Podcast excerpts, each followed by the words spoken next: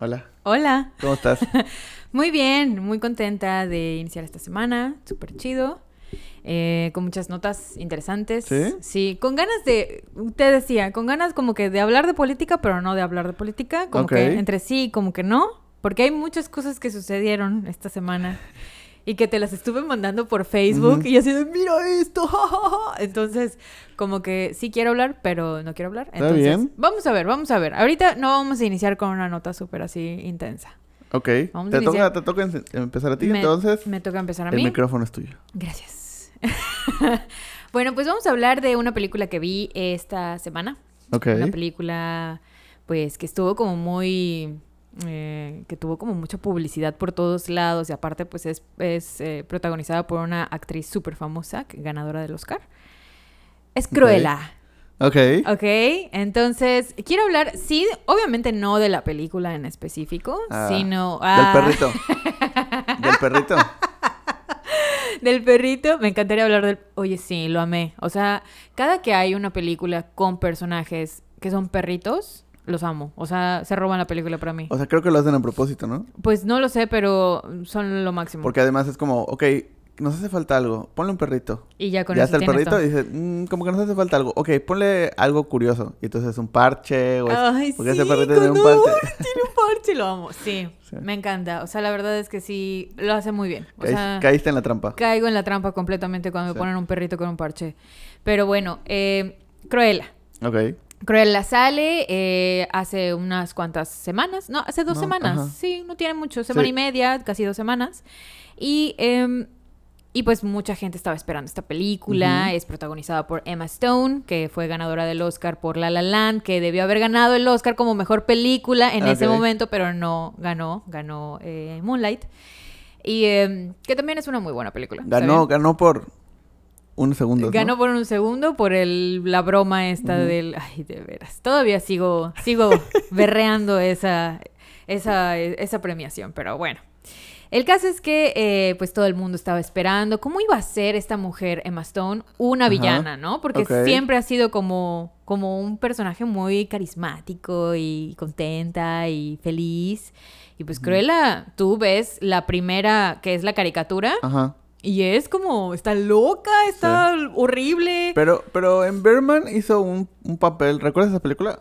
sí, Hizo un papel como medio... de la hija del, del protagonista, pero como de adolescente. Adolescente, Ajá. sí, como adolescente. Pero ya como que ahí sí mostró una faceta distinta. Ya no era como que cute, ya no era como que... Sino estaba como, pues, adolescente. Yo siento que siempre se va a ver cute. O sea, siempre. Sie- siento que sus ojos enormes y preciosos la hacen ver súper cute. Pero para mí. Pero sí tiene como un papel un poquito más de... Pero es como de adolescente rebelde. O sea, como que... Sí. De, ah, le contesto a mi papá, así, ¿no? Entonces siento que es más o menos así. No como, como el personaje de Cruella, que es una señora. O sea, según Ajá. tú, en, cuando estás así de chiquito y ves Siento un Dálmatas, odias a Cruella de Vil porque no mames. O sea, Sí. es una señora que se roba a los perros y los mata para hacer abrigos. Sí. O sea, es lo que piensas, Sí. ¿ok? Además que siempre está con su pipa y su cigarrito y huele feo y está con pieles y eh, siento que es como eh, huele feo su boca, no sé. Así siento que está. Ok. Y cuando sale el personaje de Glenn Close, o sea, cuando es la interpretación de Ujú. Glenn Close, pues es como esta señora muy elegante, muy extravagante, pero loca, o sea, Ujú. pero como, como glamurosa, pero desquiciada, desquiciada. o sea, súper mal. Sí. Entonces dijo, yo en mi cabeza dije, ¿cómo, cómo van a hacer a Cruella de Vil con Emma Stone, que es la cute más cute del universo? Y pues sí, sí la vi, me gustó, hizo un muy buen papel, la verdad me, me pareció un buen papel. Eh, yo no le quito lo cute, la verdad, no, no se le quita ni con cloro a esa mujer, entonces, que está bien, o sea, no hay ningún problema, Sí. pero siento que, que hizo como que las mismas caras y actuaciones. Ya ves como Jennifer Aniston que hace las Ajá. mismas caras de Friends Sí, en todo. todas sus Sí, películas. solo es Rachel en muchas películas. Ajá, ¿verdad? Sí. Bueno, así siento que es Emma Stone. Como que es ese mismo papel constante, ¿no? Que no es como un Brad Pitt o Ajá. un, no sé, o eh, a la misma Glenn Close, que ha sido como papeles súper diferentes, o Meryl Streep, que también son como, no sé, varias variaciones súper dramáticas. Pero lo que, lo que más me pareció interesante es que Disney está como forzando este Querer a los... Al- o sea, ¿A no, los villanos? no quererlos, pero sí como entenderlos. Empatizar con ellos. O sea, empatizar, ay, ¿por qué se hizo malo, no? Porque al final, no es, no es spoiler, Cruella de Vil es mala, ¿ok? Ajá. Cruella de Vil no, eh, co- como Maléfica, cuando inició Maléfica es mala porque la historia, pues, en el cuento, que ya, nos, ya nos corrigieron, es un cuento, es ficción, pues en eso es, es, es mala, es un personaje malo, y lo mismo pasa con Cruella de Vil, es un personaje malo al final de, de todo, de la historia. Pero no- lo que no comprendo muy bien es cómo están saliendo estas historias, como eh, empatiza con un personaje que pues va Deja- a secuestrar perritos. no Sí. sé. O sea, es que yo creo... Yo lo- no lo veo mal. No sé si lo veo bien. O sea, porque sí es un poco forzarlo. Porque al final pues es una historia y así fue y es ficción. Y, y en lugar de tratar de entender que es ficción y que pues no es la vida real, ¿no? y pues por eso es una historia, eh, tratas de hacerlos como un poco más humanos. O sea, creo que está bien en el sentido de que mm, te, te hace entender, o sea, si esas peli porque también lo estamos pensando en, en ver esas películas para adultos, ¿no? O sea, para personas ya más grandes. Ya. Y, pero si pensamos en, en los niños viendo este tipo de películas donde te dicen el malo no es malo totalmente, sino pasaron cosas que provocaron que tomara esas decisiones, Ya. es como, o sea, creo que les ayuda también a empatizar con las personas, o sea, con- con- para entender que no hay malos y buenos, sino solamente hay situaciones y que puedes tratar de entender a una persona que tal vez te lastimó, te hirió, te pa- pasó algo en- y no estás viendo qué, cómo lo está viendo de su lado y qué pasó en su vida y tú solo ves como pues lo que te hizo y pues, pues, aparentemente es malo. Ya. Pero creo que tendrían que haber visto la película primero, haber vivido todo lo demás para luego hoy presentarlos así, porque si no no tiene chiste, o sea, si supongamos que esa fuera la intención, o sea, como entender el hecho de que pues las personas no son buenas ni malas, solo pues hay situaciones en las que parece que son buenas o parece que son malas. eh, si esa fuera la intención, tendría que ser para un público que vio todas las demás películas. Ya, sí. Porque si no, no hay esa mal... O sea, no... Si, si estas nuevas generaciones ven a Cruella de Vil con esta película y así conocen el personaje, no va a generar una reacción eh, como con nosotros que, como lo que acabas de decir, o sea, vimos la película en caricatura, hubo, o sea, hubo todo un tema, luego salió el live action, luego, o sea, y que ahorita vemos esto y es lo mismo con Maléfica. Entonces es como, pues se supone que era malo. O sea, y se supone que era un personaje malo y se supone que mataba perritos y ahora los perritos son los malvados y ahora... sí. O sea, y ahora resulta que nunca, nunca hizo abrigos de perros, solo era como aparentar que hacía, o sea, como que porque también resolvían todo eso en la película. Sí. O sea, de que ¿Sí no... lo viste entonces? Sí, ya lo vi, Ay, no vi. sabía que lo habías visto, Ya ¿eh? lo vi, ya lo vi. Entonces, eh, y además hubo muchos memes, o sea, Sí, claro. de, de que pues los perritos ahora no son malos, o sea, que los perritos Los ahora perritos son viendo malos. adoras a Cruella así. mm. Que, que déjame decirte que los dálmatas son malvados, o sea, ¿Sí? los dálmatas son agresivos.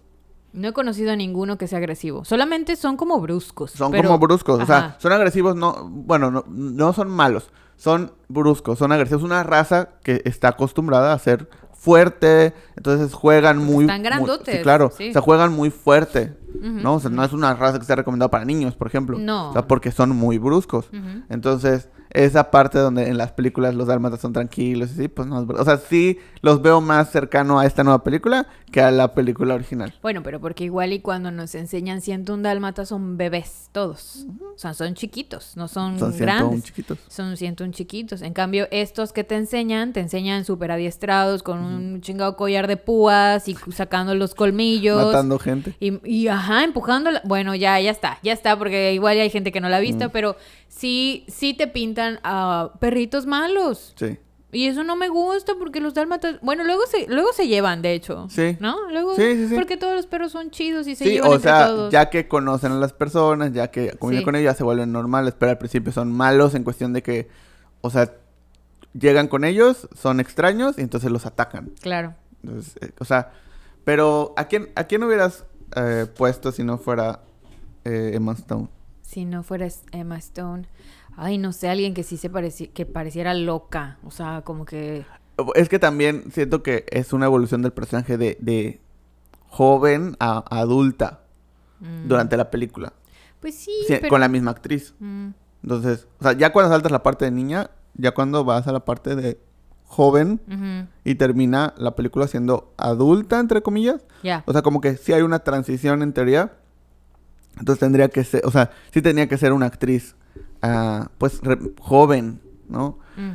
O sea, yo sien- o sea, estaba pensando, A ver, ¿a quién? estuve pensando y, por ejemplo, Tú tampoco te imaginas a esta mujer como... no me la imaginaba. Sí. Me, me gustó su, me gustó, o sea, me gustó su actuación, me gustó su actuación, pero sí, o sea, no, no, sí tenía mis dudas de si lo, cómo iba a resultar el papel. O sea, pensaba, o, o se vuelve un mal papel, o se vuelve un papel adaptado a ella. Y creo que eso pasó, o sea, que se se, volvió más un papel adaptado a ella. Ya sé que lo escribieron así, o ya sé que ella tomó como, le, le, le impregnó su estilo, que yo creo que muy probablemente eso pasó. eh, porque sus movimientos, sus caras, sus ojos, sus todo es ella misma actuando eh, de ella misma. O sea, es. Robert Downey Jr. siendo Iron Man en todas las En películas. todas las películas. O sea, eh, Aunque bueno, bueno, Robert Downey Jr. sí tiene películas que son súper diferentes. sí, pero o sea, Antes pero no de- lo- ah, ajá, ajá, o sea, y además sí. es como, ok, como Will Smith siendo Will Smith en todas las películas. Sí, la sí. misma cara de siempre, o sea, los mismos ojos, los mismos como las mismas expresiones. Sí. Esté feliz con, o sea, esté feliz, esté enojado, esté salvando al mundo, esté eh, salvando las relaciones de las personas, o sea, no importa, Hitch. siempre está haciendo las mismas caras. Sí. Entonces, es parte del, de- del, del actor. Entonces siento que es lo mismo. Sus o- además, ella, sus ojos son muy característicos. Muy expresivo, sí, claro. y, y entonces son las mismas expresiones siempre. Eh, no sé, o sea, creo que me hubiera gustado... ¿Quién, quién podría...? ¿Quién, podría? Sí, ahorita estoy pensando también. Y es que además estoy pensando en actrices eh, como... Jóvenes, ¿no? y jóvenes e inglesas. Inglesa. Ah, bueno, Es sí, claro. es- Es, es- es inglesa. ingle- es Sí, inglesa. es de, de Londres. Guay, sí. A ver, Está, está complicado. está complicado. Porque, por ejemplo, dices, bueno, tal vez... ¿Quién, quién la, quién la, quién Ah, bueno, pero es alemana. A ver, espérate, estoy pensando. ¿Cómo ¿Quién la se llama? ¿Cómo es, cómo, ¿Cómo es la actriz? ¿Cómo se llama la actriz esa que sale en, en Bastardos sin Gloria? ¿Shoshana? ¡Shoshana! Ay, no me acuerdo ¿Cómo cómo, se se, llama? la actriz. Ella podría ser, ¿no? po- eh, podría ser. Tiene cara bonita, pero si le pones un poquito de maquillaje, queda como una loca desquiciada. Puede ser, puede ser. Creo que sí, sí es un cast difícil cuando ya tienes como un... per- Es que también Cruella es icónico. Sí. O sea, es icónico tanto en la caricatura como en... Glenn o sea, Close. el, el- ajá. E- Es como muy icónico todo, sus expresiones, su ropa, su maquillaje, sus movimientos. Entonces es muy difícil. O sea, tienes que hacer un nuevo personaje. Sí, Porque tratar de recrear esa versión joven no va a funcionar. no va a funcionar. Sí. Va a ser muy complicado. Entonces, creo que, creo que estuvo bien.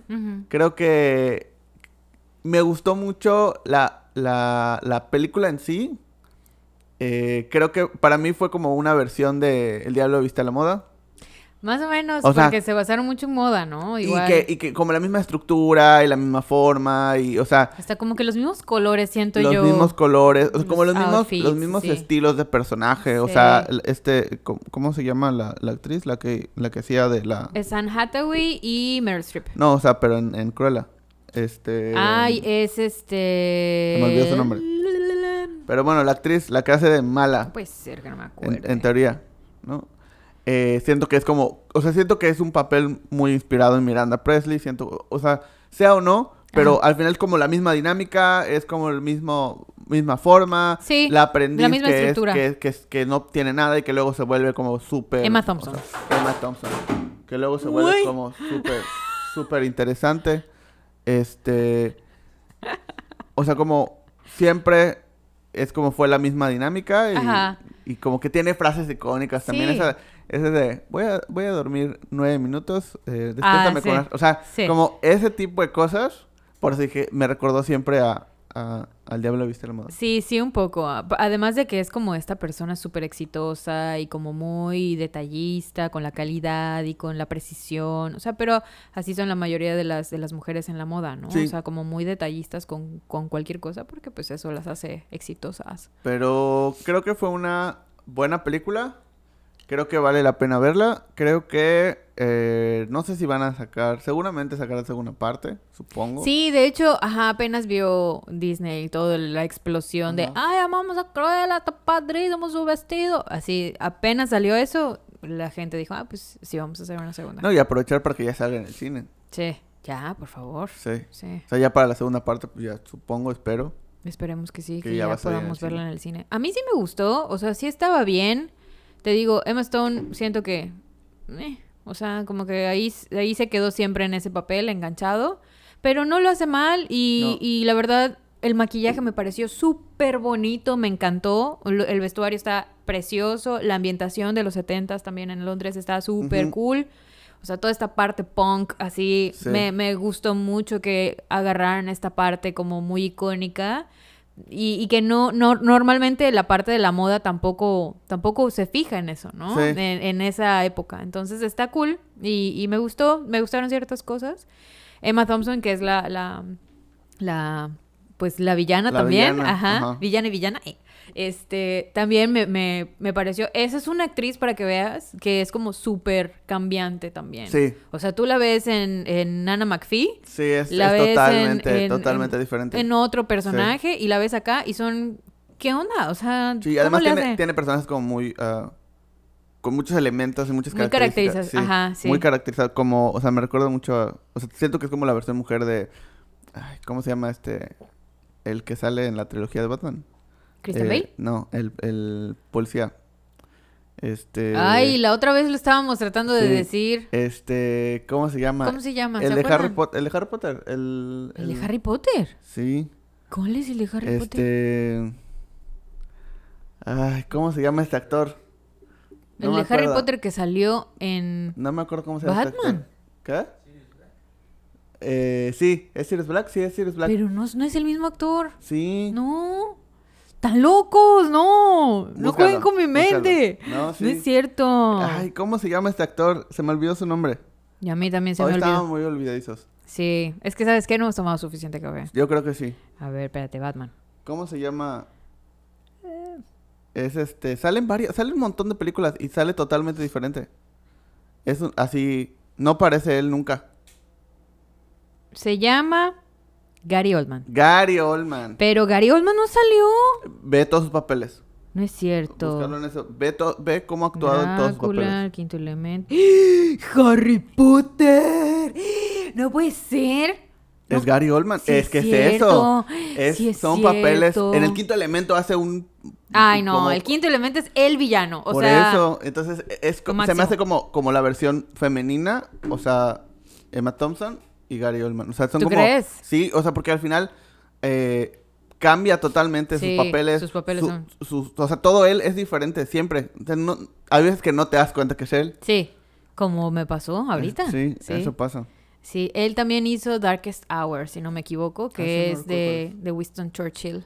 Y esa también está súper caracterizado y está buenísima esa película, me Sí, gustó es que mucho. además hace grandes papeles. Sí, o sí. sea, pero. ¿Cuándo va a ganar Oscar ese hombre? Pues ojalá que pronto. Ya, ya Esperemos que- que, no, no lo hagan porque no- esperar tanto. No ganó Mank.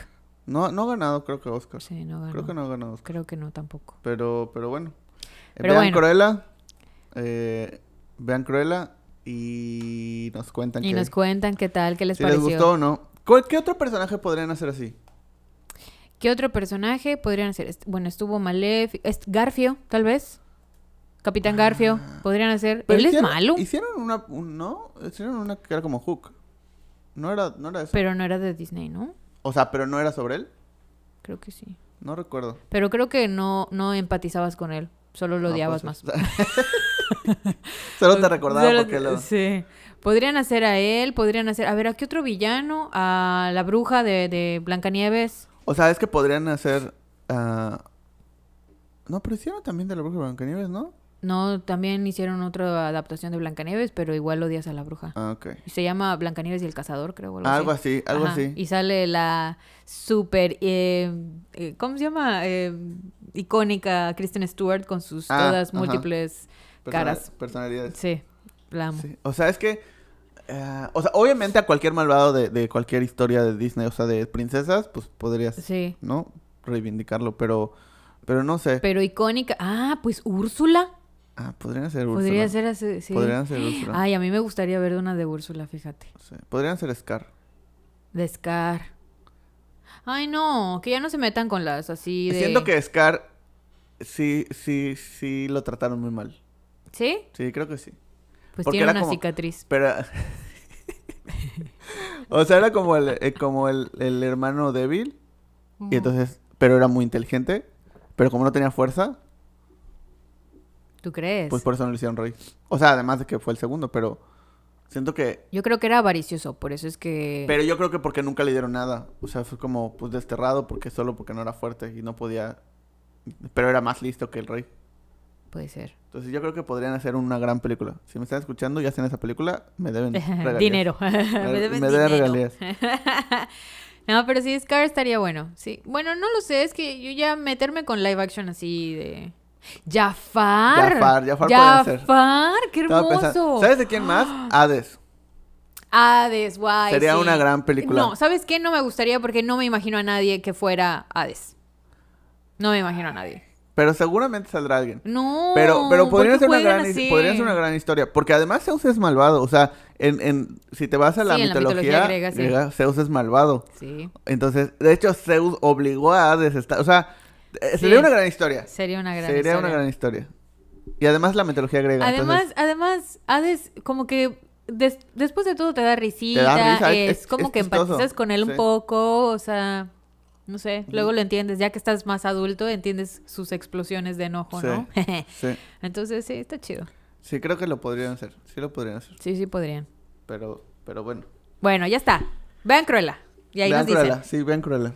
Eh, otra de las cosas que sucedió en esta semana y que va a estar sucediendo durante todo este mes es que, eh, pues este, el junio es el mes del orgullo gay.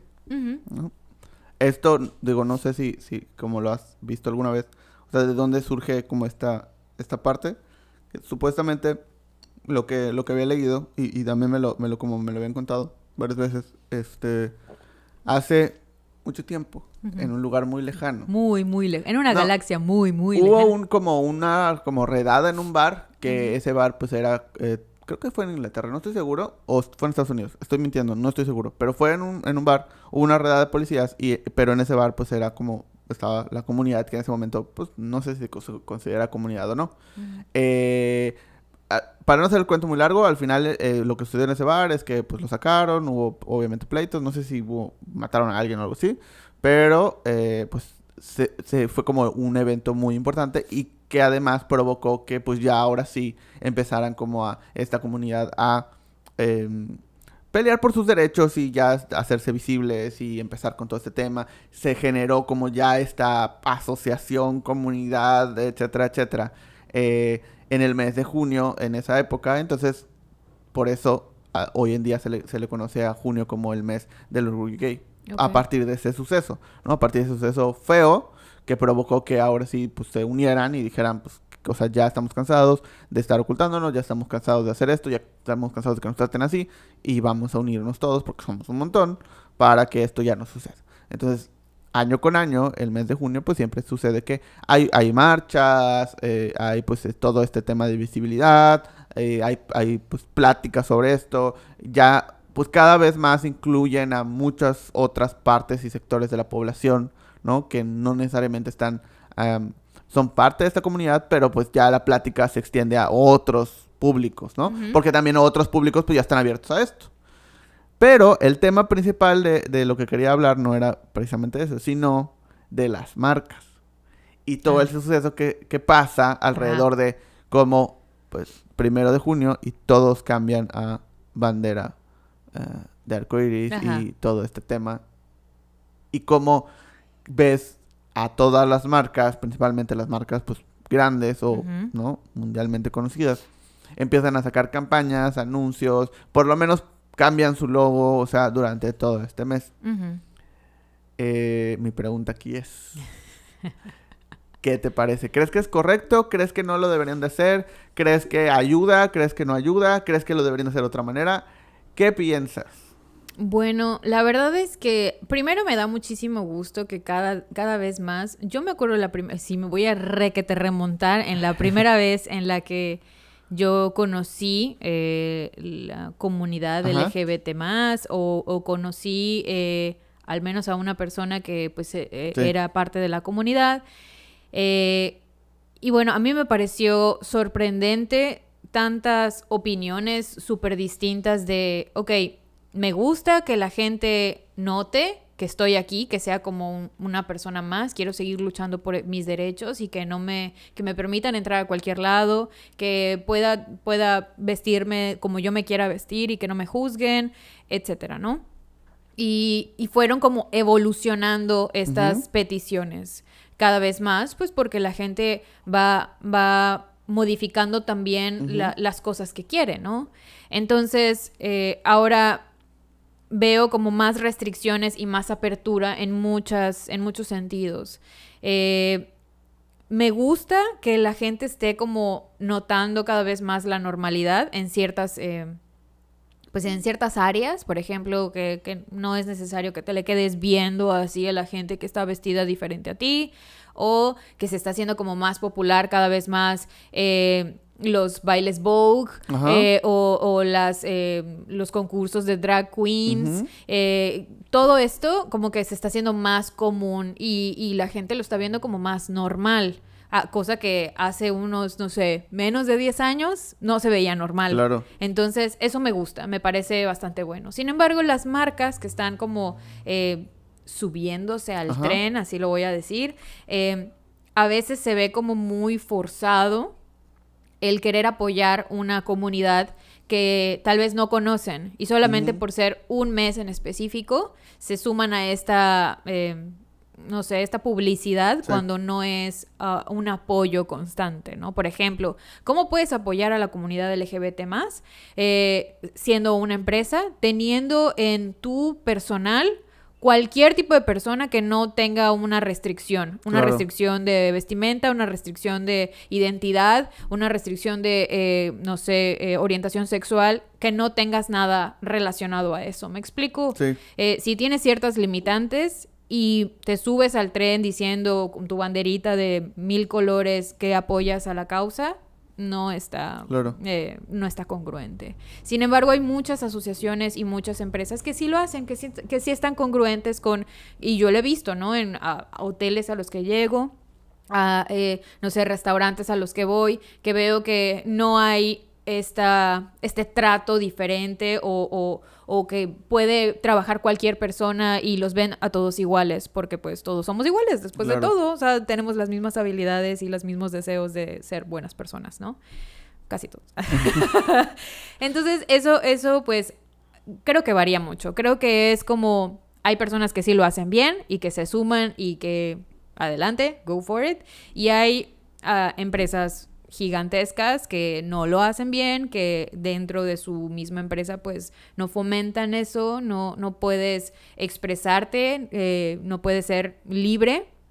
Y aún así, pues eh, se suman a este tipo de causas eh, publicitarias y pues quedas mal. O sea, como que está muy forzado. Siento, siento que deberías de ser congruente, eso es todo. Sí, o sea, creo que el tema de la congruencia es importante. O sea, que no puedes sumarte a, una, a un tema, a una campaña o algo, si dentro de tus políticas internas no estás reforzando eso, o sea, tiene que ser a la par. Y no es como, ah, bueno, es que hace cinco años eh, fueron así, y, o sea, pasó esto, esto y esto, y hoy se suma... Sí, pero si a partir de hoy te vas a sumar a la campaña y parte de eso va a ser cambiar todo lo que ha sucedido, o sea, entiendo que pues antes pasaron un montón de cosas y tal vez hubo problemas pero si hoy te vas a sumar a la campaña, lo mínimo que esperaría es que dentro de tus políticas internas también estén cambiando. O sea, si dices, junio va a ser nuestra campaña y va a ser así, vamos a cambiar nuestro logo y vamos a hacer esto, ok, ¿y qué vas a hacer internamente? Porque si no, pues no. O sea, si no puedes ayudar desde tu propia empresa, desde tu propia casa, pues de nada va a servir que lo, que lo anuncies. En, el sentido estricto de, de, pues, cómo quieres apoyar, si es genuino tu apoyo o no.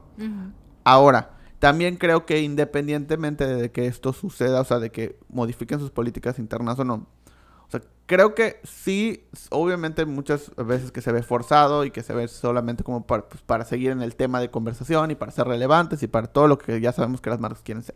Sí. Eh, sin embargo, creo que también el hecho de que todas las marcas estén hablando de esto lo normaliza. Entonces creo que también apoya un poco en el hecho de la visibilidad. O sea, creo que la visibilidad es importante porque al final eh, y, la verdad es que, o sea, desde mi punto de vista personal, todos los días eh, veo nuevas situaciones que yo no sabía que existían, obviamente desde mi privilegio, y que yo no sabía que, pues sí, o sea, y cuando las leo digo, pues sí, obvio, o sea, claro que tienen estos problemas y yo no me había dado cuenta. Pero el hecho de que haya más y más conversación y que la gente se sienta un poco... O sea, yo siempre tengo la idea de que eh, tienes que... O sea, algo que te incomoda lo tienes que hablar. Porque si cuando lo hablas, eh, pues se vuelve normal. O sea, lo normalizas y, te escuchan y entonces hay esta conversación entre todos. Independientemente de si tus intenciones son ayudar o estar dentro de la moda o lo que sea, el poder entrar a una tienda y ver un montón de ropa eh, hecha para la comunidad y, porque es junio y los colores y por lo menos que entres a una tienda y que lo veas lo normaliza entonces cuando tú ves que está en conversación de todos que ya es normal que la gente ya no tiene miedo de decirlo de platicarlo de, de, de no siento que lo vuelve como algo mejor para el mundo así sea para vender más playeras o no o sea, Ujú. creo que en esa parte, pues sí, eh, es positivo. Ahora, pues, ent- salió que yo esperaría otra vez es que, pues, ayuden también desde su propia empresa. O sea, porque, por ejemplo, y y ahorita hablando de, pues, fue, fueron las votaciones, eh, y, ve- y empecé a ver posts referentes a que, que decían, ¿no? Y que esto es lo que digo que aprendo todos los días. Porque, eh, pues, hay muchas personas que están en un proceso de transición de, de, ¿no? Cambio de identidad y todo. Y pues su, por ejemplo, su identificación sigue siendo de hombre con una foto, pues, eh, con una persona que se ve personalizada como hombre, pero la persona que va a votar, pues ya está como mujer. Entonces, había como reglas y normas y, y empezaban a poner este post de no te pueden llamar, o sea, porque además, pues obviamente se cambian también el nombre, pero pues probablemente mantienen sus apellidos. Entonces es como, se tienen que referir a ti por tus apellidos. Y esto es con todos los ciudadanos. Entonces no, o sea, y no pueden discriminarte por ir vestido de cierta manera, y no pueden, o sea, y, y aunque tu, tu IFE diga hombre y tú vas vestido de esta manera, o sea, no tienes ningún problema. Y, y yo, pues sí, qué difícil debe ser para, para, pues ellos, para estas personas, ir a votar. O sea, porque, pues, ¿qué van a hacer? O sea, se van a disfrazar, porque para mí prácticamente sería un disfraz, ¿no? El, para que haga sentido con su identificación, solamente porque no han podido, no han logrado o no ya han llegado al punto de poder cambiar sus documentos oficiales, eh, para que no haya ningún problema, o van a ir, pues, como ellos quieran y sa- sin saber en qué se van a enfrentar, a quién, quién les va a atender, o no van, o sea, o prefieren no ir a votar, o sea, al final es como, sí, pues sí, es un problema real que de- deben de estar viviendo, o sea, y que vivieron ayer un montón de personas en el país, que pues nunca lo había pensado, Pues obviamente. no solamente en votar, o sea, todas Sí, estas, en eh, todo, claro. todo este tipo de documentación también, o sea, hasta para sacar su INE, Claro. eh, si ellos no se sienten identificados Sí. cómo se ven físicamente y tienen que sacar su INE y en y sabes que en una dependencia de gobierno como es el Instituto Nacional Electoral eh, te van a decir no pues es que en tu Ajá. acta de nacimiento sales como Sí. hombre no, no tienes que verte como hombre Se debería- imagínate que se te digan eso de eliminar el, género. hombre y mujer en. En los documentos, en todo. en todos los documentos. Sí. Guay, no lo sé. Yo creo que se podrían sumar más géneros, ¿no?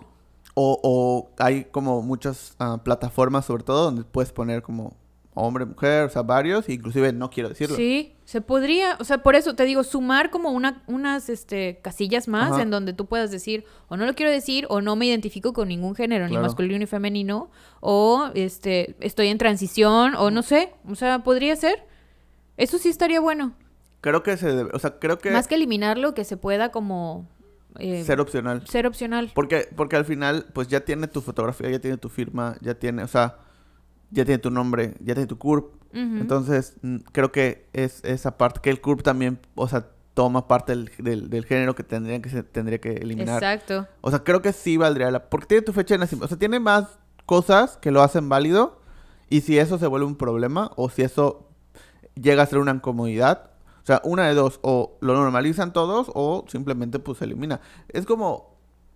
Yo creo que también, por ejemplo, los, los currículums no deberían tener fotografía. Sí, porque influye, ¿no? Claro, Influye Claro, bastante. un montón. Entonces yo creo que debería estar hasta prohibido. Que ya es como una tendencia un poco más Yo fuerte. tiene años que no mando un currículum. Ya sé, yo también. Pero, Pero- pero, por ejemplo, yo si llego a mandar alguno, yo no mandaría mi currículum, mandaría mi LinkedIn. Claro. Pero ese pero tiene foto. por- porque, pero además por la, la industria en la que estás y por lo que haces. Bueno. Hay un montón de personas que, pues, o sea, ¿no? por ejemplo, si alguien, no sé, cualquier otro puesto, inclusive administrativo, que no, obviamente no van a tener un LinkedIn, o, o sea, y, y pues mandan su currículum y les piden fotografía. O sea, creo que debería ser Sin foto. o sea, sin foto y que debería estar, o sea, que por ley no deberían de pedirte una fotografía. Porque es, es, es influye, Sí. son cosas que no es puedes, discriminación. no puedes evitar, o sea, es discriminación porque no es parte de ti. Sí, o sea, Entonces- si ven, al- los dos estudiaron lo mismo, Claro, tienen los mismos tipos claro. de ap- aptitudes, pero uno es güerito y el otro es Sí, morenito. Ah, pues, pues para que se vea mejor mi... Sí. oh, imagínate qué horrible. Sí, o sea, porque es, eh, y estamos hablando de puestos de, de secretario, de, de recepcionista, o sea, de- y, y en todos los sentidos, o sea, hombre, mujer, lo que sea. Sí. eh, al final es eso. O sea, es como, ah, es, es, es moreno, entonces no, es que va a estar en la recepción. Entonces, no, es güerito, mejor, ¿no? Imagínate. Sí, Ay, claro. no, qué horror. Entonces, por eso creo que las fotografías deberían de eliminarse. Obviamente eso no más es un síntoma de un problema más grande, porque pues van a llegar, los van a entrevistar y entonces van a decir, ah, no, pues vamos a... Y van a van igual a elegir, pues, sí. también. Pero Sí. por lo menos Es un paso. es un paso. Entonces yo creo que así como se deberían de eliminar los, los eh, el género Perdón, en el, en, el, en el IFE, en el INE, Ajá. ya, ya dije mi edad. Ay, yo dije INE porque yo soy aquí de este elite para acá. Se deberían de eliminar las fotografías también. De los de los Sí. currículums y tal vez de una identificación no, pero sí, pues la puedes actualizar, supongo. Es que todas las, Eh, eh, las identificaciones las puedes actualizar, sí. sí, pero Sí. requieres de Sí. otros documentos Sí. que pues tienen otro tipo de, Sí. de requerimientos. Pero que cosas como en un currículum sí se debería de, sí, de eliminar. sí, sí, sobre todo, bueno, que te acuerdas que en uno de los de los episodios que hablamos de la inteligencia artificial, de cómo Ajá. reciben, que también ahí había este sesgo como de, de racismo, de, Sí. ok, automáticamente el comportamiento de la máquina que duplica el comportamiento humano es así de, ah, bueno, pues no voy a escoger al negrito. Claro. Ah, pues no voy a escoger a la mujer. Ah, pues no voy a escoger al que es de fuera. Voy a escoger al que es de aquí.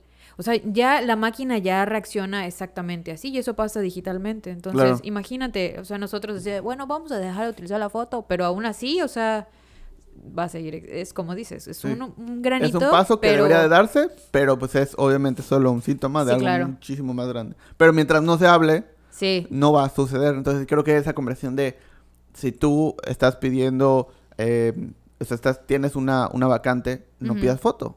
No pidas foto. Entrevístalo si quieres, pero por lo menos no pidas foto. Entonces, ah, que, o sea, desde, son cosas que podemos hacer todos. claro. O sea, co- son cosas que no necesitan de que el gobierno cambie, no necesitas que la sociedad haga algo, no necesitas Sí. nada. O sea, tú mismo no pidas foto, no pidas género, no pidas, o sea, ese tipo de cosas en cualquier cosa que necesites eh, recibir y ya. Que O de sea, hecho, viste que ahorita que estamos hablando de género, viste que en Instagram y en TikTok, creo, si no me equivoco, eh, ya puedes poner género, o sea, puedes sí, poner... que, que es eh, lo que te decía de las plataformas que ya, ya ajá, masculino, femenino, Sí, de cisgénero, también, o ajá. sea, eh, o no quiero, no quiero decirlo. Sí. O sea, sí lo, sí lo puedes cambiar, ya, ya lo puedes... Hay algunas que no, o sea, como que unas eh, versiones Ajá. que no específicamente te dicen eh, eh, aquí lo pones y va a salir en tu perfil y la gente lo pone, o sea, la gente dice es que yo quiero identificarme como, Sí. como they o yo me Ajá. quiero identificar como, como he, Ajá. his, ¿no? Sí. O sea, como ese tipo de cosas. Sí, está padre. Está Como- padre. Me, me acuerdo como en su tiempo cuando, en su tiempo ahí, en Otra vez años, vas a decir tu edad. Cuando eh, cambiaron de soltero a casado a es complicado.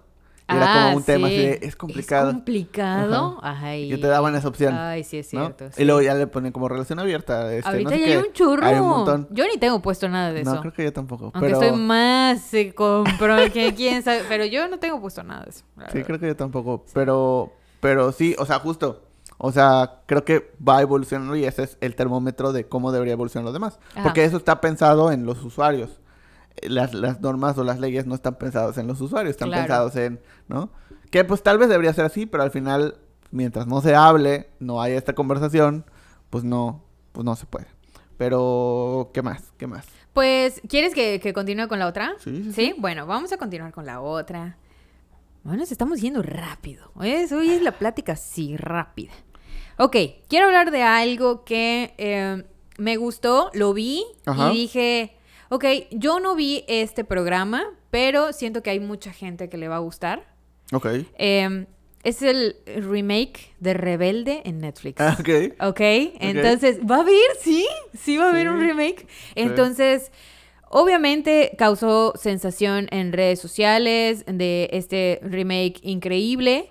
Eh, ¿Qué es lo que pasa? Que Rebelde fue una, se- una novela, o sea, ¿para qué te voy O a sea, mentir? Una, una novela, novela, sí. era una novela eh, muy famosa en, en México, en todo México.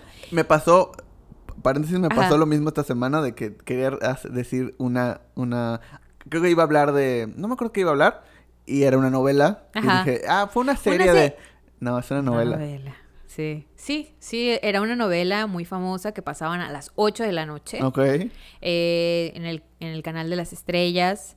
Salía Anaí, salía eh, Dulce María. Dulce María, salía Maite Perroni, ma- eh, y los hombres no me acuerdo sus nombres, solamente Eh, Christopher... Christopher Cri- Uckerman. Christopher von Uckerman, ¿tú te lo sabes? Este, Cristian, Cristian el del cabello blanquito, Sí. ¿no? Y eh, y este, Poncho Herrera. Ándale, Poncho. Ándale, Ponchito, el de Poncho. baile de los 41. Ah, Poncho. Ándale. Que si no la han visto, vean, está, está Sí. buena esa peli. También está en Netflix, El baile de los 41.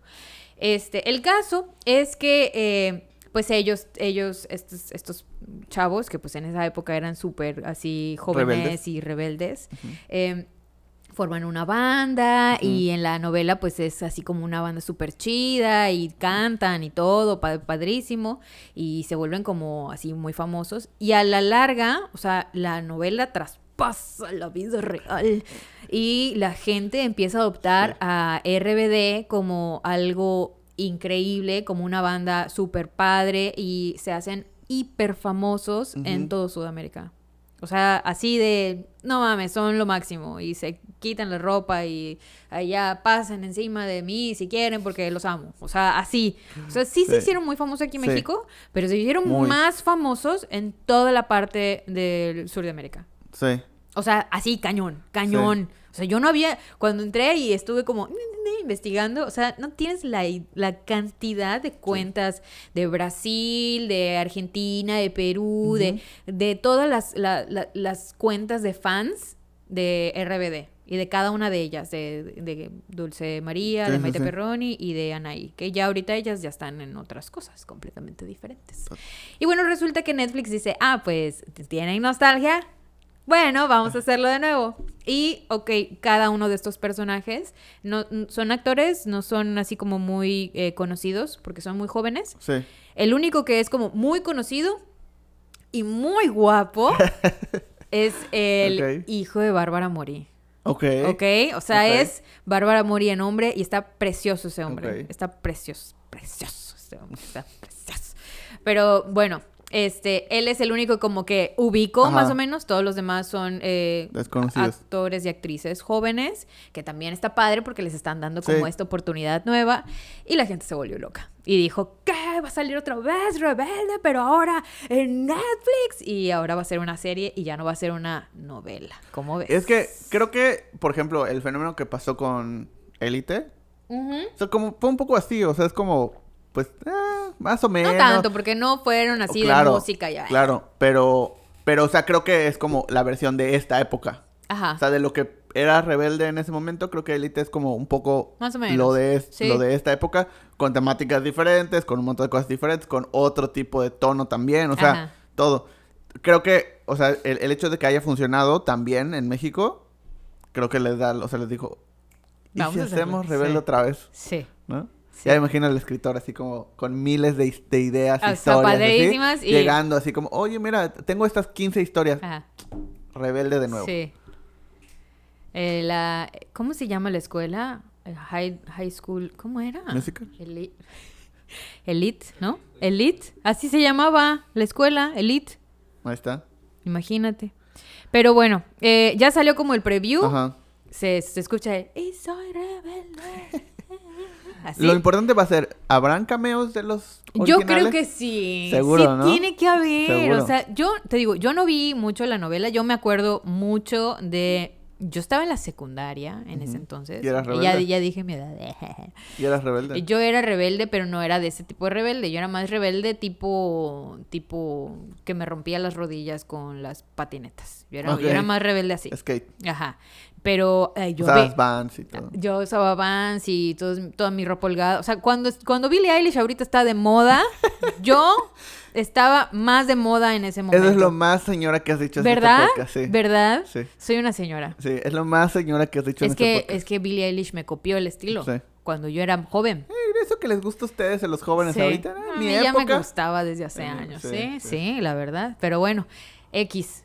Amamos a Billie Eilish en este podcast. Poniéndonos un poco, un poco señores. ¿Has entrado a las tiendas de ropa actualmente? Las odio. Pero, Las o sea, odio. me- tuve que ir a, a- a- a este fin de semana. Voy a comprar como un montón de ropa. ah, Porque voy a tener unas grabaciones. Entonces, eh, entras a Mae, las conejo tiendas. famoso. Entras a las tiendas y todo es ropa de los noventas. Sí. Es ropa de los noventas. Pero ¿sabes qué? No, no, no. Yo odio que todo lo que yo cambié, o sea, como que Sí. modifiqué Sí, mi sí, estilo porque pues la moda, lo que te acomoda, ¿ya sabes? Ajá. O sea, lo utilicé cuando tenía 15 años Claro, menos. claro. O sea, esas plataformas y esas chingaderas que se ponen así, no. O sea, y que le llaman scrunchies. No se llaman scrunchies, se llaman donas y las utilizó Faye. O sea, no, amigas, no. Cuando tenía 30, pero dijo que tenía 15. O sea, sí. El tie-dye ese no es tie-dye. No es tie-dye. No le llamen tie-dye. No, no, no es así. Es, es ropa de que usaban cuentitas y la, la Sí. deslavabas y ya está. Sí. O sea, no se llama tie-dye. Me, me, me, Pero me es todo ropa de los noventas. Está muy, está muy... Y ropa así, ya sabes. Sí, sí, sí, O sea, claro. de este tamaño. Porque Claro. ahorita las, las niñas están así. Sí. Así. Sí. Y no, es- y no está mal. O sea, está bien. Solo coman bien. O sea, pero... mm, Hay una, teoría, hay una teoría, nos vamos a salir del tema, pero hay una teoría, siempre. Hay una teoría que eh, una vez leí o alguien me contó, no recuerdo, pero que se- me, me hizo mucho sentido. Ujú. El por qué suceden ese tipo de cosas, o sea, por qué suceden este tipo de fenómenos. En el cual, o sea, ya, ya ves que siempre hablan de que la moda es cíclica y los Sí, gustos y, sí. ¿no? y que de repente, por ejemplo, ahora eh, se ponen otra vez de moda los viniles y ahora las bandas de antes hacen remixes ahora y entonces como, no, eso que te gustaba, es lo que yo usaba, bla, bla, bla. Sí. ¿Por qué suceden ese tipo de cosas? Y es porque, o sea, esta teoría dice, porque no hay bases, no tengo pruebas, tampoco tengo dudas, de que eh, inconscientemente, por ejemplo, cuando, no sé, cuando tú eres niño, eh, pues estabas con tu familia, con tus papás, no sé qué, eh, y pues muy pequeño, y escuchabas eh, lo que hablaban, escuchaban la música, lo- cómo se vestían, o sea, tienes vagos recuerdos que tal vez no recuerdas conscientemente, pero están ahí, o sea, están en tu mente Mm. Cuando pasa tiempo y eres adolescente o creces, o, ¿no? Y ves ese tipo de cosas, despierta en tu cerebro esos recuerdos de cuando eras bebé o cuando eras niño. Hay esa conexión y entonces te genera en tu cerebro un sentimiento feliz. Entonces relacionas esa felicidad con ese tipo de cosas. Y lo que provoca es que dices, está cool, está padre y lo quieres usar. Tú no sabes por qué. Pero es como, por eso te gusta la música de, de antes, por eso te... O sea, cosas que, hablando de, por ejemplo, ah, los, los niños de ahorita o jóvenes que tienen 15, Jóvenes. que tienen 13, 15, 16, 20 años, que pues no conocieron ciertas cosas, pero que hoy les gustan las ah, cámaras de rollo, que hoy les gustan los viniles, que hoy les gustan ciertos grupos, que hoy les gustan cierta música, que hoy les gusta cierta ropa. ¿no? Es porque hay esa conexión de cuando eran bebés y sus padres usaban todo ese tipo de cosas. Entonces cuando lo ven, hay como esa como esas endorfinas en el cerebro y que no saben por qué y no sabemos por qué sucede, pero hay una conexión con ese tipo de cosas. Entonces, por eso se vuelve cíclico. Porque cuando pues, llega una nueva generación, tiene hijos, las cosas que usan esa generación, que no son las que están de moda, claramente, eh, esos bebés aprenden eso y entonces cuando ellos tengan 15, les van a gustar esas cosas que usaban tú cuando tenías 30. Ya. Entonces, y, y- y así por eso siempre va a ser cíclico. Porque Órale. siempre hay esa conexión en el cerebro que no sabes por qué, pero te genera. Como esta satisfacción. ¿Qué y piensas? eso. La verdad es que a mí me sorprende estar como que en esa posición en la que cuando yo estaba joven y me vestía como Billie Eilish porque pero porque ay, Billie Eilish Ajá. se viste como yo. Sí, Este, de hecho, mira, mm, ropa holgada, o sea, realmente sí. yo tengo mi- con mi mechón verde, bueno. Este, yo me acuerdo que mi mamá eh, como que me decía, ay, es que eso de los, de los toperoles, yo lo utilicé cuando Ajá. estaba joven, o sea, ¿qué onda? Y ahorita lo están utilizando. Y yo, Sí. mamá, pero esto es cool, esto Sí. es cool. O sea, te pones el pelo así y te pones tus, tus estoperoles Ajá. acá y aquí, ay, perdón, y aquí y no manches, ya eres cool. Sí. Una Y- cadena, Ajá, tu cartera. la- no utilicé cadena, pero sí muchos estoperoles, la verdad, o sea, en todos lados. Pero era en el cinturón, en la, este... Había la- como las... las... las, ajá, Ajá. como las pulseras estas. Y, y básicamente a mí me encantaba. Y mi mamá se reía de mí porque pues ella lo, ya lo había usado. Ajá. Cuando yo estaba más chica, era la moda de los pantalones acampanados, Ajá. ¿ok? Y de las plataformas. Y mi mamá nos compraba eh, los, los, los zapatos. Y mi mamá sí se reía, así, ay, yo utilicé de estos, o sea, más grandes, más, con más plataforma. Y yo así de, no es cierto, mamá, esto es la moda, esto es nuevo. Entonces ahorita que veo a las sobrinas de, de mi novio y a la gente más chica Sí. y veo que se están poniendo esto de tie-dye, que no es tie-dye, este es lavado, y que utilizan sus scrunchies y sus cositas, y, y ahora otra vez está volviendo la moda del pantalón acampanado Sí. y lo odio con todo mi ser, pero la gente está otra vez utilizándolo y digo, oye, pero eso yo lo utilicé. Sí. Y ya, ya me encuentro en ese mismo loop donde mi mamá se encontraba. Y los pantalones, o sea, a la cadera, o sea, todo La- eso va a sí, volver. l- espero- Britney va a volver. Espero que no vuelvan los pantalones a la cadera. Los odio con todo mi ser. Me generaron dismorfia en mi cuerpo. O sea, no, no. Así. Sí, están a nada de volver. La pedrería, o sea, La pedrería Sí. de Cristina Aguilera. la Pero es que. pedrería en la ropa todo. interior de Cristina Aguilera va a Sí, volver. Que vuelvan otra vez las tanguitas a Sí, utilizarse con- acá. con- ajá, pero y con la pedrería, ¿sabes? Ay, sí, ya va a sé volver. cuál. Ay, o sea, ojalá y no. Britney y Cristina Aguilera van a volver a estar de Sí. moda. Van a, van a volver a ser iconos. ¿Qué? Y Britney se lo merece, porque por nuestra culpa. Ay, ya basta. ¿Sabes qué? ¿Qué es lo que crees que sí es algo de moda? Que, que digas, no manches, eso no lo había visto antes. Mm, ¿Qué podrías decir? Porque, porque, ¿Qué será? o sea, sí, todas las cosas de... Yo he entrado... Hablando, hablando de ropa, no sé, Hablando de ropa. no sé. No sé qué podría ser. Es que todo, todo... Yo sí siento que hay algo que sí ha cambiado bastante. ¿Qué? O sea, el, el cabello. Bueno, puede ser. El cabello porque Puede ser. la gente se está rapando. Pero, pero pues eso también ya, ya... Pero no así. O sea, una cosa es que los hombres se raparan Ajá. y otra cosa es que las mujeres se Bueno, rapen. es que en, en, en México tal vez no tanto, pero pues en la época punk de, de, Europa o de Estados Unidos, pues era rapar. Sí, pero todas, hasta las mujeres. claro. O sea, las mujeres utilizaban Se- el cabello cortito. No, pero se rapaban también, se rapaban, ¿Sí? se hacían crestas, se- sí, claro. Bueno, Entonces, pero... pero- en México no fue así, o sea, sí fue diferente. Yo pero- creo que hasta los pelos de colores Sí, y... sí, también, o sea, la época punk, pues, se pintaban de verde, de rosa, de... Entonces... ¿De blanco también? De, blanco creo que no. Sí, creo te que, digo creo que... que- esa parte gris platinada no... no... La moda de ser Eso- eso más puede ser. grande. O sea, eh, pero es que ahorita que fui a las tiendas, pues sí, o sea, todo es igual, los bucket hats, los, los, los lentes de, ¿no? Ahorita hay muchos lentes de, de, de formas raras o de polarizados naranjas, ya sabes, o sea, De esos eh, quedaron en el carnaval. Claro, o sea, claro. no, no, Entonces- no, amigo, no. Obviamente los diseños cambian, o sea, sí son, por ejemplo, los pantalones acampanados son diferentes porque no son tan acampanados y Mm. tienen como un corte distinto de los que había antes. Sí. eh, o sea, sí han cambiado, o sea, como que sí se va modificando ciertas cosas, pero es como lo mismo en loop. Entonces, no sé, tal vez sí, tal vez los, como eso, o sea, se pinta el cabello, pero hay tonos distintos. Ajá. eh, Como que se atreven más, siento sí. yo. O sea, que ya no es de un, es de un género, o sea, de un de una comunidad, comunidad espe- sí, específica. ya O es sea, más abierto. Antes era como los punks o los raros o los así. Creo que, creo que una de esas cosas que ha cambiado es la parte de la, de la manera de verlo. O sea, todo. Creo que una de las cosas que sí es diferente es, por ejemplo, que hoy, eh, mientras nosotros estamos discutiendo si se deberían de, de aceptar los derechos, hablando de la- del mes, si Ajá. se deberían aceptar los derechos y si las plataformas ya, ya te permiten decir tu género y, o sea, los que tienen ahorita 15, 20, ¿no?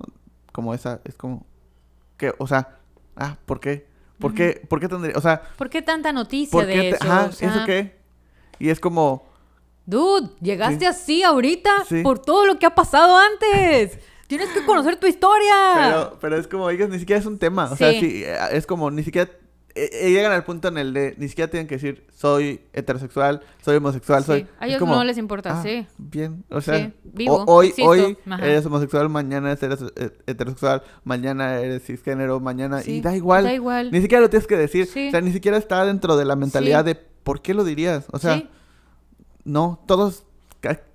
así ni siquiera tenía sí, sentido. no tiene sentido para ellos. No pero para nosotros sí. Para nosotros es un decimos, tema. estamos orgullosos de esta nueva. Sí. Entonces, Ah, creo que es eso. Es como, ya, o sea, cuando nosotros nos, ah, qué bueno que ya hay ropa ah, sin género, qué bueno que, y es como, ¿la ropa tiene género? O sea, como para ellos es como, ¿en qué momento sí. la ropa tuvo género? Sí. ¿No? Sí, justamente me estaba, me estaba, me estoy acordando de una plática que tuve ayer con eh, una niña que, que pues tiene 13 años Ajá. tal vez y me dice, es que a mí, a mí me gustan las películas que está haciendo Disney, pero este, pero yo no entiendo por qué hacen tanto drama por Ajá. LGBT, por la comunidad LGBT y yo. O sea, pero en mi, en mi Sí, mente sí. yo estaba friqueada Sí. porque le quería explicar todo, pero ella desde su perspectiva Sí. es así de, pero es normal. Ajá, O sea, hay, hay mucha gente diferente. sí. O sea, y ahorita que lo estás diciendo, Sí. tiene todo el sentido. Claro. Ellos ya crecieron con toda esta información a la mano en donde, o sea, ya es normal, ellos pueden hacer lo que quieran, o sea, Sí. no, no, no tienen como por qué sobreanalizar las cosas o, o pelear por algo que pues... ah, Ya está. lo Ajá, no tiene ya. sentido. Solo hazlo. ¿Qué? ¿Por qué alguien tendría que decidir si puedes o no puedes hacer ciertas cosas? Exacto. Entonces es como... eh, creo que eso es donde todo va cambiando. O sea, como la mentalidad Sí, cambió. O no cambió, solo es diferente. eh, y entonces todo pierde sentido. Para lo, para lo que nosotros tenía sentido y para... Ah, qué bueno que esa marca ya pone a, a ciertos cuerpos, a ciertas Sí. formas, a ciertas... Y ya no va en contra de lo que son delgados y así como... A mí, ¿Por ¿sabes qué? qué? Una tontería. Ayer estaba viendo la tele, o sea, la tele abierta, Ajá. porque, porque a mi novio le gusta mucho ver el precio de la historia. Ah, ok, ¿ok? ok. Entonces... Hace eh, mucho que no lo veo. Me es- gustaba mucho, Sí, pero hace mucho le no gusta mucho, pero así Sí. modo... A mí me gusta Alerta Aeropuerto. Lo amo, lo amo con todo mi ser. O sea, eh, si sale color azul, Sí. ese... Es- ah, Me encanta, me encanta. Pero bueno, eh, estaba viendo la tele Ajá. y veo un comercial de Dove, ¿ok? Del shampoo Ok, ajá. y los jabones. Sí. Y normalmente yo me acuerdo los comerciales de Dove, o sea, tiene mucho que no veo tele Ujú. abierta, hasta ayer.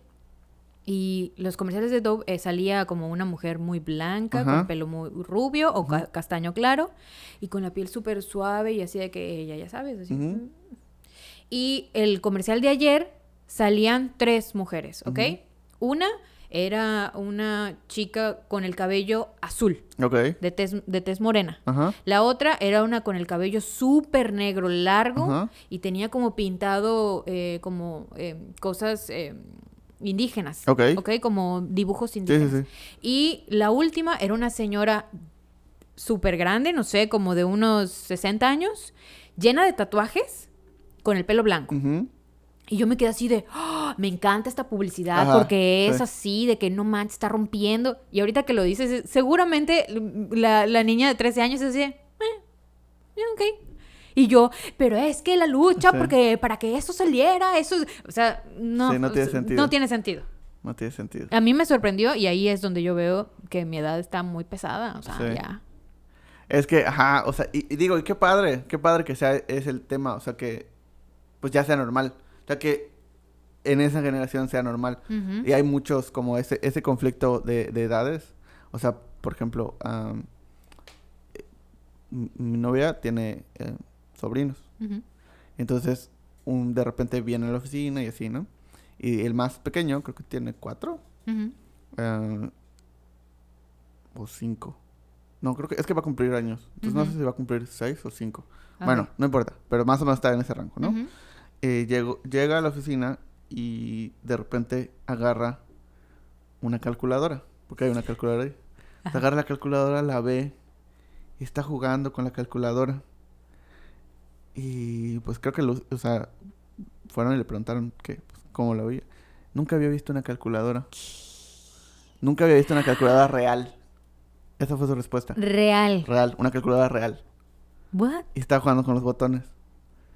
Y, o sea, la primera impresión es como, ah, Pero, es- Pero luego es algo dices- normal. pues sí. La única calculadora que conoce es la del celular. Sí. nunca ha visto una... Es la primera vez que veía una calculadora física. Sí. A lo mejor con- las conocía por Google, las imágenes. Claro, o sea, tal, tal vez, pero pues también, ¿por qué googleas calculadora? ¿no? O sea, Claro. O sea, de hecho, en Google puedes sacar las cuentas. Ajá, exacto. O sea, si, si pones calculadora, te va a salir una calculadora de Google Claro. o del celular. Entonces, conoces la del celular, pero una física, o sea, que Sí. exista una calculadora, o sea, un aparato que solo sea calculadora, es como, ¿ah? ¿Por qué? ¿Por qué va a ser Ajá. así? Si ¿Y está qué más en- puedes hacer? O sea, Puedes escribir bebé. el bebé. sí. Entonces es como, está, está, o sea, no puedes ver qué cosas son raras Ya. para ellos. Y, es, y no, ha, no ha conocido una cal- calculadora científica. Imagínate, Claro. le explota así. de- No, una máquina de escribir. Imagínate. Una máquina de escribir para un niño de 5 años debe ser así como... Es cierto. Es una impresora automática. Es Una cierto. cosa así. Sí. O sea, Qué fuerte. Sí, está Nosotros vivimos en otra época. otra Yo todavía le ponía ropita a mi, a mi computadora para que no le entrara polvo. Sí. Ropita la No, ¿no te tocó de esos ah, como cuadros de plástico o de cristal? tela. No, no, no. Para la pantalla. Sí. Porque, porque era como verde y te lastimaba mucho la, Sí, la luz. Entonces tenías sí. que poner estos cuadros como polarizados. Sí me tocó. Que era con elástico. Sí me tocó. Me encantaba. Acabo de envejecer como 80 años. Ay, sí, envejecimos. Pero, pero bueno. Pero estaba muy chido. La verdad sí, es que me Sí gusta. estuvo cool. Sí estuvo cool. Me gustó mucho Sí eso. estuvo cool. Ay, extraño mucho mi vida de, vive- de bebé, o sea, de, de niña. De niña de 15. De niña de 13 o 15 años. Sí, como 15. Sí. Cuando Billie Eilish me copió mi ropa. ¿Ya viste su nuevo video? Ya lo vi. Está intenso. Está intenso. Está intenso. O sea, me quedé así de. Está intenso. O Sí. sea. Sí, no sé qué, no sé qué vi. ¿Sabes qué? Me, me causa un poco de conflicto. ¿Por qué? Porque. Ok, entiendo. Ok, es que me causa conflicto porque comprendo, como que estoy a favor y en contra. ¿ok? Ajá. A favor porque gente como, como un adolescente como ella. Ajá. muchas veces tiene complejos con su cuerpo. Claro. eh, al ver a Emily Ajá. o sea, que acaba de tener un bebé y Sí, está sí. así, ¿ok? Sí. O sea, Sí. ayer vi la foto y me quedé así de, maldito perro. O Sí. sea, pero está hermosa, la amo. Sí. Pero- es que siempre se ve bien. Siempre se va a ver bien, Siempre. como sea. Sí. Imagínatela haciendo popis, se va a ver bien. Se va a ver bien. O sea, se O va a ver bien. Cuando tengas 60 se va a ver bien. Se va a ver bien. Con el pelo corto, largo, Largo, se va a ver bien. Sí. Sí. Sí, es- está muy impresionante. Está muy... Yo no sé qué haría cuando la vea en vivo. No, bye, O no. sea, no sé. Creo que me desmayo allá, no Sí. sé. Pero bueno, X. El caso es que... ¿Qué te estaba diciendo? que, que Billie Eilish tiene problemas con su Ah, cuerpo. ok. O sea, no tiene... pro- Pero O sea, entiendo que haya época, mucha- sí. muchos adolescentes que estén acomplejados con su Ajá. cuerpo. Y ella, pues, es una chica que no tiene el cuerpo como una teen, teen Como pop. él es. Ajá. Ajá, como, Como el el estándar. ¿ok? Entonces, pues a mí me gusta que tenga esta ropa holgada y que haya generado esta moda como de ser más confiada en no tener toda la ropa justa, Sí. ¿no? Sin embargo, ahorita con este video Ajá. veo que, o sea, que está como más confiada de su cuerpo, pero siento que puede ser como que ese pasito a la... A, a objet- a objetificarla, ya sí. sabes, a, a- a decir, órale, Billie Eilish tenía todo eso abajo, o sea, me explico, entonces como que es ese pasito que no Pero sé, es que yo no creo entiendo, que y... e- es la edad hablando. sí, que ya está creciendo No, más, nuestra edad hablando. que no es... eh, ¿por Porque, qué? porque es lo- volvemos a lo mismo. O sea, las niñas o niños de esa edad y que lo ven y que lo siguen es como, ah, cool. ¿Sí? ¿Tú crees? Sí, claro, claro, sí, porque, porque vi un video, o sea, vi el video con niñas de esa edad. Entonces como, o sea, hasta como, qué bueno, o sea, qué bueno que se ve increíble. Ya. Fin. Sí, de hecho vi muchos comentarios en, en YouTube de padrísimo, Ajá, me encanta, claro, este video es top. Y claro. yo sé, y nadie está hablando de su No, cuerpo. nada. O sea, y sí, sí, sí hablan, o sea, sí hablan de, o sea, de, no puedo verle a la cara. O sea, literal, no puedo verle a la cara, me encanta. Pero no en un tema de obje- objeto, Ajá. sino en un tema de, está increíble, o sea, me encanta, me fascina. Ay, no lo sé. Y que, no y que sé. todas como que todas son negritas y bailan con ella y están perreando y están, o sea, tuerqueando y están como... Todas son negri- ¿no? Bueno, creo que hay una que no es negrita, pero casi todas son morenas, ¿no? ¿Sí? Sí. Todo, solo hay una que no. Bueno, yo no, yo me fijé que todas eran como como igual que ella, ya Claro, sabes, como que claro, se veían iguales todas. todas- Y eso me gustó porque realmente no son iguales. No, no son iguales. No, o sea, Pero- no son iguales, pero se y es que veían iguales. ella, ella también siempre habló de que no quería que la o- o, eh, sexualizaran o la objetivaran porque era Ajá. menor de edad. Pero ahorita ya no es menor de edad. ¿Ya no es menor de Pues edad? claro que no. Ya no es menor de edad. Ya tiene 20, ¿no? Ya tiene 20.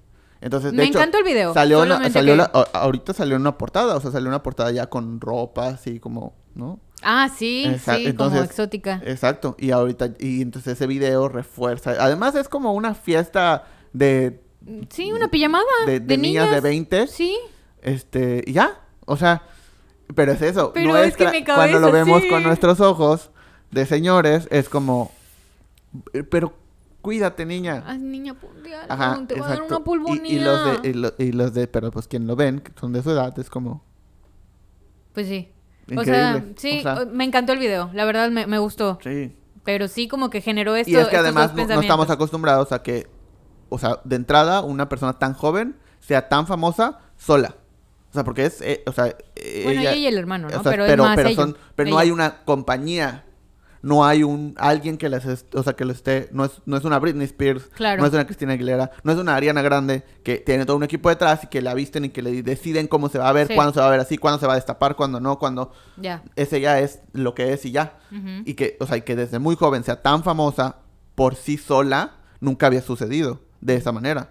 O sea, siempre había sido, pues, jóvenes muy famosos, pero con todo un equipo, una corporación y un montón de personas en traje detrás, planeando cada movimiento, cada sonrisa, cada llanto, cada... Sí.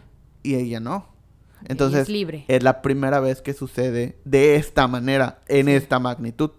Porque hasta, o sea, ¿quiénes son más famosos que, que, que ella, por ejemplo, para esta, ah, para esta juventud? Todos los de K-pop, todos los. Pero son, otra vez, volvemos a bandas prefabricadas, donde desde los tres años los enseñan a bailar, a cantar, a- y todo está planeado. En cambio, ya, pues no, solo es lo que es. Y está viviendo una transición normal.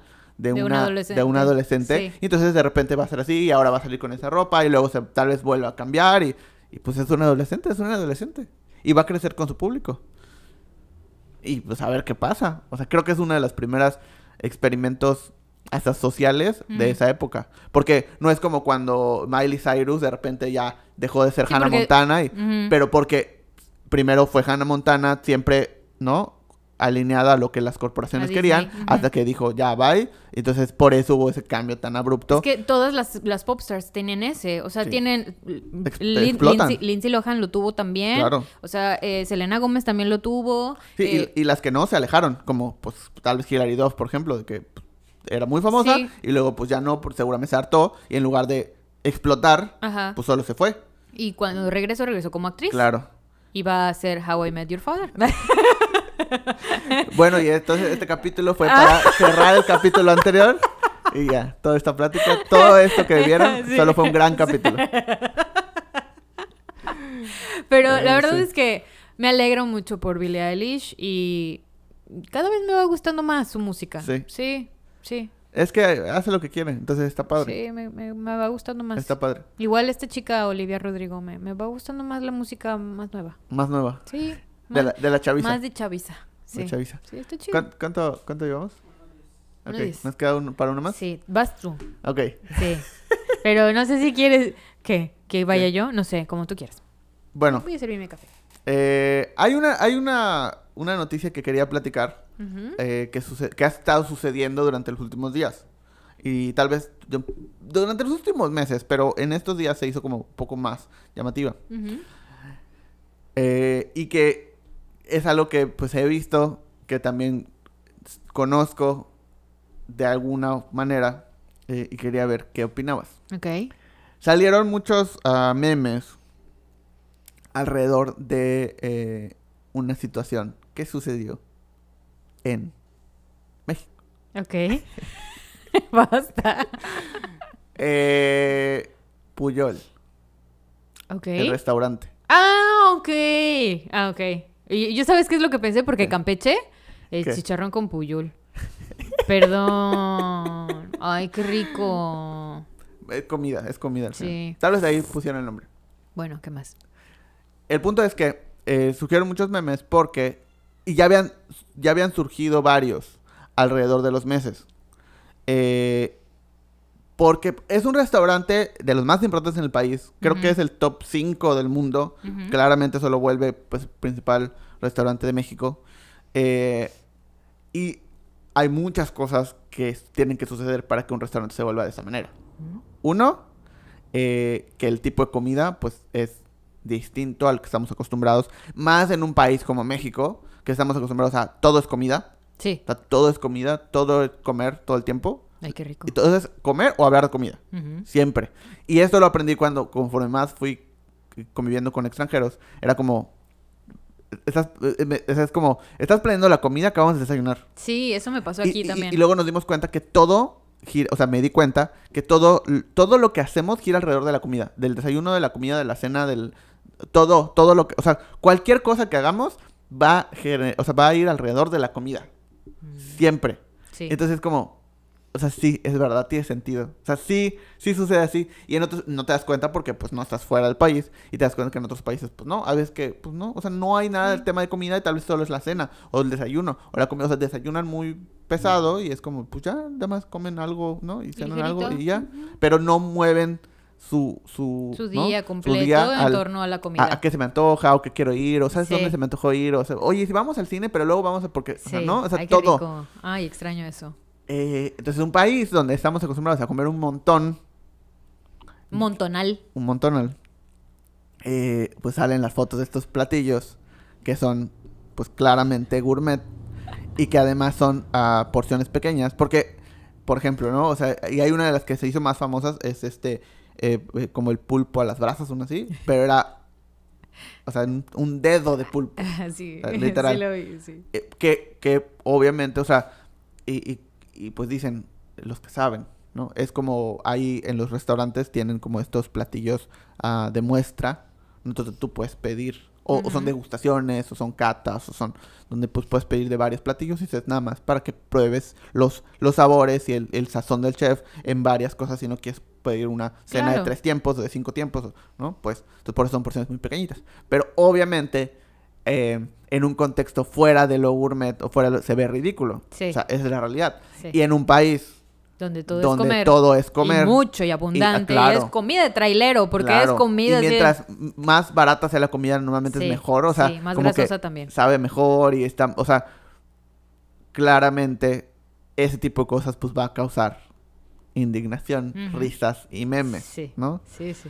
Eh, a eso, o sea, ese es uno de los factores. Otro de los factores es que la industria ah, de, de restaurantes de ese nivel son famosos por eh, tener una vida laboral muy fea o muy complicada. Entonces las personas que trabajan en cocinas de ese tipo de restaurantes, en general, creo que el ambiente de... Hay muchos... ah, Es que todo el ambiente restaurantero hay es muy, muy matado. sectores de, de México, o sea, de, de la industria mexicana de muchas cosas, donde hay muchos temas muy complicados eh, detrás. Tanto, los, tanto el tema médico, o sea, el restaurantero, o sea, hay un montón. Y, y hablando específicamente del tema restaurantero, meseros, cocineros, o sea, todo eso que, todas las personas que trabajan ahí saben que es muy matado, que es muy ah, feo, que el, el ambiente está, está normalizado el hecho de que te griten absurdamente. Sí. O sea, You're a sandwich. está, mu- está muy normalizado ese tipo de cosas, ese tipo de tratos, y es como, pues es parte de. Pues sí, pero pues no está chido, o sea, no debería No. ser parte de, no debería nadie tener que aguantar eso para poder llegar a ser o poder trabajar. Si quieres trabajar en el restaurante más importante del país, pues tienes que aguantar esto. Sí. Y tienes que aguantar. Y, y vas a venir a trabajar eh, casi, casi gratis, ¿no? Y vas a venir, o sea, no, porque no hay elección. Entonces es como, pues está normalizado cosas que no deberían de ser así. Eh, entonces, eso provoca que un montón de personas estén molestas con la industria restaurantera porque pues tienen malas experiencias todos los días. Y que vayan de un lugar a otro y se encuentran que todos los lugares son así. Eh, entonces, si le sumas el tipo de platillos que muestran a- en un país donde estamos acostumbrados a comer así, luego le sumas a un país donde el 51% son pobres y el otro porcentaje son trabajadores, ¿no? O sea, hay muy poco porcentaje que realmente son los dueños de los restaurantes. La mayoría van a ser siempre los cocineros, los la- lavaplatos, los meseros, los... y están inconformes con esa industria, esa es una bomba. O sea, esa es una bomba de tiempo que explotó y lleva explotando mucho tiempo y ahorita explotó todavía más. Porque sale una foto en sus redes sociales y donde muestran una paquete de tortillas. Ujú. O sea, un Ocho, paquete de ocho tortillas. tortillas en específico. Un paquete de tortillas. Sí. Con el mismo papel blanco con el que estás acostumbrado a comprar en la tortillería. ah, y es, o sea, se ve, Ah, pero con una etiqueta bonita. se ve ridículo. O sea, se ve absurdo. Parece una burla. Sí. Bajo un contexto distinto al que está hecho, ¿no? Sí. Porque claramente ese platillo no es para ah, tanto el platillo. O sea, cualquiera de las cosas que veas en sus redes sociales, se pueden entrar a las redes sociales de Puyol y van a ver todas las fotos. O sea, claramente todas las fotos no están pensadas para ese segmento que se está burlando. Porque además, todas las fotos como normales tienen muy poca interacción. Pero la foto del pulpo, la foto del, del- no creo que hasta la de la tortilla la bajaron. O sea, no sé qué pasó. La de la Pero- tortilla sí la vi. Este, y un montón de platillos más, o sea, los que tienen como esa caracteriza, cara- esa, ca- esa característica chistosa, Sí. que se ve absurdo en un contexto fuera, Sí. tienen así miles y miles de La comentarios. del y pulpo miles- sí la vi, tiene bastante. Pero del miles, o sea, Y sigue rondando y todavía sigue, en los y es como, comentarios. o sea, y me da mucho risa los comentarios. Sí. Es que como no, no Como mexicanos, somos claro, o recreativos sea, para hacer no, eso. porque no se, no, no le, y no le pierden. Sí. Y no, o sea, no, somos somos muy chistosos, la verdad. No se vaya a acabar el pulpo, Ah. o sea. Entonces me da mucha risa. Eh, pero, pero, ¿qué piensas? ¿Qué piensas de todo esto? O sea, Ok. ¿Crees que está bien? ¿Crees que está mal? O sea, digo, al, al final es el negocio de alguien. Eh, tampoco, o sea, él puede ofertar lo que quiera, el precio que quiera, Claro. como sea. Pero, pues, ¿qué piensas? Fíjate que esa nota también la estuve como analizando para platicar contigo porque salió como el pues el testimonio de esta chica que trabajó ahí, eh, trabajó que no me equivoco si- menos de una semana o un día, no sé cuánto tiempo y pues es toda toda la, el crono- el- la cronología de lo que hizo, ¿no? O Sí. sea, básicamente cómo la llamaron, cómo todo eso, cómo entró, cómo conoció al chef, el chef cómo la miró y le dijo, oye, no puedes tener otro negocio, no puedes tener vida, o sea, aquí es tu vida, ah, Sí. es aquí lo vas a hacer, sí o sí. Y pues ella estaba muy emocionada y cuando nota como ciertas eh, injusticias, Claro. eh, pues dice, puede más mi salud mental que esto, la verdad es que no, no me merezco esto, yo puedo hacer Sí. otras cosas más chidas y, y estar bien conmigo misma a estar soportando este tipo de tratos, ¿no? conozco gente que su sueño era trabajar en cierto restaurante, que su sueño era ser chef, que su sueño... Y que apenas entraron a trabajar, a algún, ya estaban estudiando inclusive. Ap- apenas entraron a trabajar en algún lugar, dijeron, jamás, o sea, me voy, no voy a aguantar esto, no voy a soportar esto. Y dejan una profesión que era su sueño por, por esos tratos. Porque Sí. además, o sea, de repente, ¿sabes qué? Bueno, puedes trabajar aquí, pero tienes que firmar esto que por 50 años no puedes poner nada que tenga que ver con comida. Si te vas. Y es como, ¿por qué? O sea, pues sí es tu sueño de vida. O sea, claramente no vas a estar aquí 50 años. O sea, vas a estar los años que tengas que estar y pues luego vas a salir y ¿qué vas a querer hacer? Pues tal vez poner tu propio negocio. Claro, y de lo que sabes hacer y te Y gusta. Claro. Entonces, porque además, pues sí, te van a enseñar todo, te van a enseñar pues todo, ¿no? Los proveedores, la comida. Pero si tu valor principal está en esa lista de cosas y esa lista de pasos, pues no eres nada como restaurante, la verdad. O sea, si alguien más puede entrar, ver todo, replicarlo y eso te va a causar un problema, pues ¿qué estás ofertando? Claro. O sea, si, si no estás abordando tu marca, tu sazón, tu capacidad como chef, com- todo eso, si todo se basa en que alguien entre como el crustáceo cascarudo y alguien vaya y se roba la receta y la pone y solo y así va a quebrar tu negocio, pues va, o sea, sí, no tienes nada. el problema es tuyo, no Sí. no del quien se vaya a robar eso, Sí. porque pues así como tú tuviste la oportunidad de poner tu restaurante, de hacer esto, de hacer- pues hay un montón de personas que también quisieran tener eso y tú se los estás negando por por no me vayan a robar, ¿no? La verdad es que, eh, pues, todo el testimonio de esta chica me, me causó como mucho, eh, pues, no sé, me movió mi corazoncito, porque, porque, pues, se veía como muy emocionada al inicio y después como muy desilusionada de uno de los lugares que, pues, ella pretendía que iba a ser como el sueño, ¿no?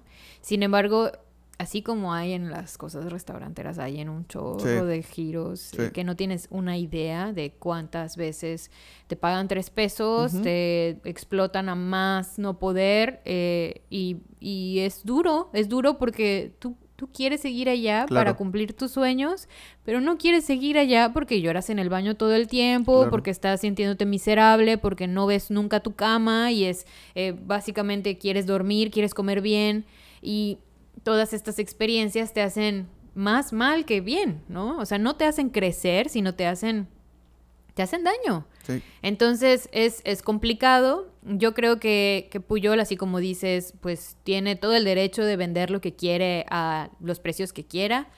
Pues sí, sí da risa, pero más que, que de risa, creo que está combinado con que ha sido reconocido como estos restaurantes que en el clima laboral es tóxico, el, Sí. el- el pago es malo, eh, es como muy, muy malinchista también, es como muy, eh, es muy eh, selectivo, o sea, es como, tiene muchas cosas en su contra eh, ese nombre, ¿no? El, el- Sí. el- el restaurante, el chef mismo, entonces todo lo que puedan sacar va a prestarse a burla Claro. constantemente porque Sí. pues nadie está conforme con eso. Sí. Y no es un público eh, que se encuentre en México el que consume. Claro. O sea, es un público de otro lado, Sí. ¿no? O sea, que vienen especialmente a México a probar la comida. Y no dudo que esté deliciosa y que esté riquísima y que hayan cosas increíbles ahí.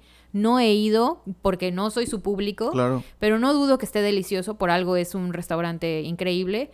Pero lo que más me, me costó trabajo fue la declaración que hizo el restaurante después de que salió eh, esta chica diciendo que ellos sí cumplían con las normas del estrés y de la salud mental y de eh, estes- estos como cuestionarios que les hacen antes de y que de todas maneras ellos tenían que rectificar este tipo de, de exigencia en la calidad ah, para la salud mental de cada uno de sus de sus este pues de los trabajadores, ¿no? Entonces, me cuesta trabajo que tenga que haber este tipo de declaraciones ah, de esta forma para que la- los restaurantes o, o el lugar diga, ah, no, pues sí, ¿verdad? Tiene que haber una salud mental en mis trabajadores, porque si no van a hablar mal de mí, y si no van a hacer las cosas mal, y si no le van a meter bellos públicos a la comida, ¿no? O sea, no lo sé. O ese tipo de cosas Sí, tienen que estar de la mano, sí o sí. La gente que trabaja feliz trabaja mejor. claro. Y, y tú y yo lo sabemos, o sea, siempre. Entonces, si, si te están jodiendo todo el tiempo con horarios de la chingada, si te están jodiendo con que no puedes comer nunca, que no puedes hacer tu restaurante, ni puedes hacer tus Claro. propias creaciones, si todo el tiempo, o sea, te están explotando, mm, no van a hablar Claro. bien de ti, no van a hacer bien las cosas y va a estar mal. Sí, y, y- Pero esa es la calidad que tienen, en- o sea, es el concepto de calidad Sí. que tiene la gente más grande. O sea, porque es- he visto muchos de, ah, ya se pusieron delicados, Sí. ya se pusieron delicados, no manches, ahora tengo que cuidarlos y tratarlos con pincitas porque pues no aguantan ni siquiera una chinga como las que yo aguantaba. Entonces, eso me molesta mucho, me molesta mucho. Sí, porque es como, ah, pues así me trata, porque seguramente, tal vez, quiero pensar, al chef. Y esto hablando, o sea, porque estamos, porque la nota fue sobre Puyol, pero esto sucede en, En un montón de restaurantes. O sea, hasta, el, hasta en cualquier restaurante al que tú vayas, estoy seguro que pasa eso, ¿no? Eh, y de todos los niveles, o sea, ni siquiera tiene que ser los top. O sea, hasta los, hasta los restaurantes de comida rápida también sucede. Sí, Eh, hasta, a- o sea, un montón de cosas, un montón de historias que me han tocado escuchar eh, de- de- con este tipo de cosas. Entonces, eh, al final es como, estoy seguro que, por ejemplo, en este caso, este chef también tuvo que aguantar gritos, también tuvo que vivir ciertas cosas. o no, también. y lo está haciendo nada más. Pero supongamos que sí, Sí. supongamos que sí, ¿no? Eh, porque es parte de, o sea, le tocó trabajar con un chef, le tocó trabajar con un su- subchef, le tocó trabajar con, con el jefe de cocina y que pues lo traten así y así aprendió y así lo fue haciendo. Y es como, pues, es eso, no, pues yo lo, pues así antes era peor, porque antes nos quemaban las manos, o sea, y ahorita no, pues es como, no, o sea, pero si tú viviste eso, ¿por qué lo tienes que replicar? O sea, si no te la pasaste chido, ¿Cómo crees que los otros se la a porque, pasar o sea, chido? O sea, es en lugar de decir, bueno, sí aprendí gracias a eso, soy lo que soy hoy, va, está perfecto.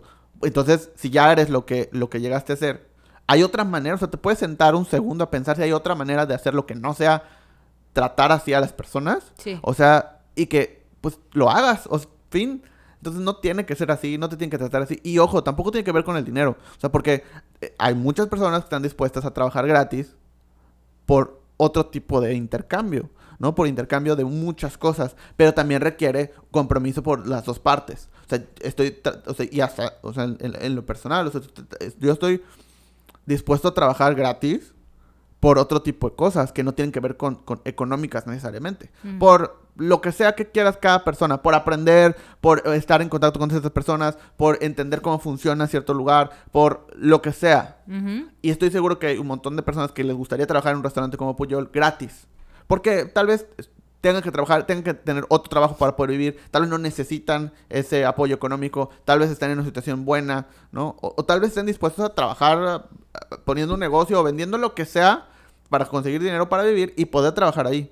Pero si el restaurante no les da una flexibilidad de horarios, no les da una flexibilidad de, eh, de- de, bueno, pues te, te doy tus, tus comidas, eh, no sé, lo que sea, lo que sea, Tratarlos como humanos. tratarlos como humanos de, bueno, pues vas a no tengo para pagarte, quieres trabajar gratis, pues si tú quieres está bien, pero pues vamos a hacer un acuerdo, ¿no? Pues no vas a trabajar la- el tiempo completo para que puedas tener esto. Si, si surge la oportunidad de que hagas algo, pues lo puedes hacer. O sea, que haya cosas y que haya un, un intercambio mutuo donde los dos se comprometen, porque yo voy a venir aquí a darte mi tiempo a cambio de aprender. Y yo como lugar, como empresa, como lo que sea, pues estoy dispuesto, no puedo pagarte con dinero hoy, pero estoy dispuesto a dar esto también. Y ya, pero que todo esté claro. O sea, que cada quien decida, yo no, pues sabes que necesito un apoyo económico. Bueno, yo no te lo puedo dar. Y está bien, o sea, digo, pues no te lo puedo dar. lo Hablando se entiende la gente, la tú lo verdad. necesitas, pues no podemos trabajar juntos. El día que lo pueda dar, pues tal vez puedes regresar. O el día que tú no lo necesites, pues, y yo sí, pues lo podemos hacer. O sea, entonces, este tipo de, de cosas, lo único que provoca es que relacionemos el hecho de un restaurante de lujo con ese nivel, con esa fama, con esa cantidad de ingresos. ¿no? Eh, necesite ser y tratar hacia las personas. Necesita ser de la verga con la gente con la que trabaja. Totalmente. O sea, está horrible eso. A No. mí me genera, por ejemplo, un, un conflicto muy grande el tema de los meseros. En todos los lugares. El hecho de que no les paguen bien y que de- dependan de las de propinas, las propinas. me genera un conflicto muy grande. Porque, em, o sea, uno, obviamente sé que eso va a provocar, entre comillas, que me traten mejor para que yo les dé una mejor propina. Pero, pues no quiero que me traten mejor solo porque por eso. O sea, quiero que estén felices con su trabajo porque se nota cuando alguien está feliz con su trabajo y lo hace bien Sí. y tú te sientes a gusto y, Ujú. y- y- y- y- y provocan una relación diferente Ujú. con los vendedores, con los, con todos, con todas las personas con las que trabajas, con lo que sea. Entonces que a los, que los meseros no les paguen un sueldo para vivir y que dependan de las propinas, que tal vez les vaya mejor con las propinas lo que quieras. Pues sí, pero cuando hay época como pandemia, pues un montón de lugares cerraron o despidieron a todos sus meseros. Sí. Porque además era un lugar pequeño y tenían 25 meseros. Pues ¿por qué no les tienen que pagar? O sea, les pagan lo mínimo y pues todo es de propina. Entonces pueden tener 25 meseros. Y aparte creo que todas las propinas se juntan y se dividen. Se dividen. En O sea, algunos lugares, en algunos lugares se divide, o sea, en algunos lugares cada quien le da, o sea, porque además están los de cocina, Sí. además son los la, El de la caja, los que el reciben a las sí. personas, o sea, Imagínate, o sea, si ese Es- día el mesero, todos los meseros tuvieron un mal día y estuvieron como trabajando mal y uno estuvo así rompiéndola y haciendo todo, toda esa lana que él obtuvo Sí. se divide entre todos, Sí. aunque no hayan hecho bien su trabajo los demás. Sí, O sea, entonces- es súper injusto. pero pues ni modo, o sea, al final el tener, el, el no estar bien costeado, el no tener un buen proceso, el no tener, saber que necesitas tanto dinero para mantener un negocio eh, y poder tener meseros a los cuales pagues bien y no puedes tener 25, puedes tener 5 a los que les puedes pagar bien. Fin. O sea, pues no, no lo pongas, no pongas el negocio, la verdad. Si les vas a, si les vas a tratar así, les vas a pagar así y necesitas 50 personas para atender tu negocio, pero no tienes para pagarle a esas 50 personas, no pongas el negocio. Pues sí. No lo pongas porque no va a ser un negocio, solo te vas a aprovechar. Alguien va a pagar eso extra y lo va a terminar pagando los empleados. Con su tiempo, con su dinero, con su salud mental, con... Entonces, al final, por eso decía que, que este tema de, de, de Puyol en específico suma un hecho que es la comida se ve ridícula en el contexto mexicano y dos, la mayoría de los mexicanos somos trabajadores. La mayoría de los mexicanos trabajan en industrias donde son de servicios eh, y saben que ese tipo de cosas suceden y que los tratan mal. Y cuando sale alguien diciendo, a mí me pasó esto, esto y esto, hay 10 millones de mexicanos diciendo, me pasó exactamente lo mismo. Lo mismo, sí. En este lugar y en este lugar y en este lugar. Y pues tiene un apoyo inmenso. Y que claramente no va a provocar que el restaurante quiebre, porque todos los que están hablando no son personas que ni siquiera se han parado a comer a- en Puyol, por supuesto. Por supuesto que ni siquiera han ido a, a- ni van a ir nunca. O sea, no iban a ir. a- Yo no voy a ir a comer nunca ya. Pues sí, yo no iba a ir porque, pues no, o sea, no iba a pagar por eso. Y aunque esté increíble, no iba a poner mi dinero así. 40 ahí. pesos por 8 tortillas. Entonces, a- eh, la gente que va, va a seguir yendo. Y son los que van a pensar, es que no aguanta nada, es que no sé qué, es que... Que eso es lo que a mí me molesta. Eso es lo que a mí me causa conflicto. No, no aguantan nada. La chinga que yo me di, pues yo me la di bien y, y se la debieron de haber dado ellos también. Pero no el, aguantan. el hablar de esto, creo Van a que crecer nunca. lo que provoca es que, pues, se, vi- se- se visualice. Sí. Y que deje de haber ese tipo de cosas. Yo espero que pronto ese tipo de cosas dejen de existir y Sí. que la gente trate mejor a los humanos. Sí. Y Nos es por- tratemos mejor porque entre sucede todos. en un montón de industrias, como tú En decías. un montón de industrias. Pero bueno, con eso terminamos. Con eso terminamos. Un poquito medio sad, pero, pero sonrientes de que van a eh, venir cosas mejores, yo creo. Cosas mejores. Sí. Como rebelde. Como rebelde, güey. Nos vemos el- la próxima semana. Nos vemos la próxima semana. Bye. Bye.